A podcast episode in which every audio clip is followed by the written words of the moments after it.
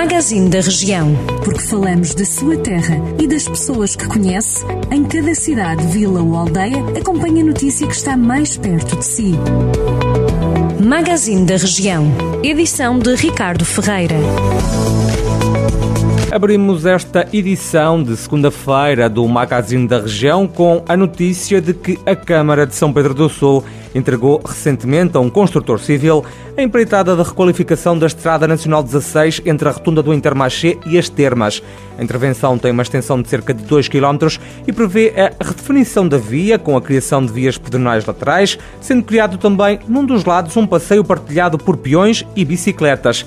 De acordo com o comunicado da Câmara Municipal, a obra tem como objetivo melhorar a circulação pedonal e promover a mobilidade urbana sustentável. O investimento é de 828 mil euros. Continuam em curso os trabalhos de requalificação do estádio Nossa Senhora das Febres, em Carregal do Sal. Os trabalhos estão orçados em 352 mil euros. Já foi concluída a cobertura da bancada, entre outras obras. Segundo o município, em curso continua a execução das redes de distribuição de água, esgotos e também águas pluviais.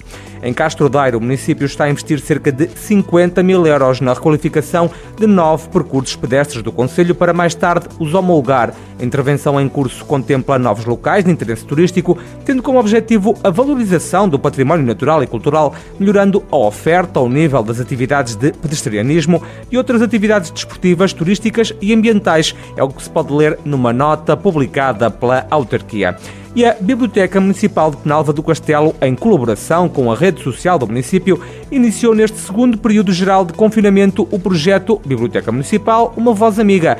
Trata-se de uma iniciativa de combate ao isolamento social em tempos de pandemia que, através de uma chamada telefónica, permite a partilha de leituras, contos, poemas, de histórias e memórias, mas também uma simples conversa. Este novo serviço municipal é livre e gratuito, está disponível de segunda a sexta-feira pelo contacto 965 064 126. Já sabe, estas e outras notícias da região estão sempre disponíveis em jornaldocentro.pt.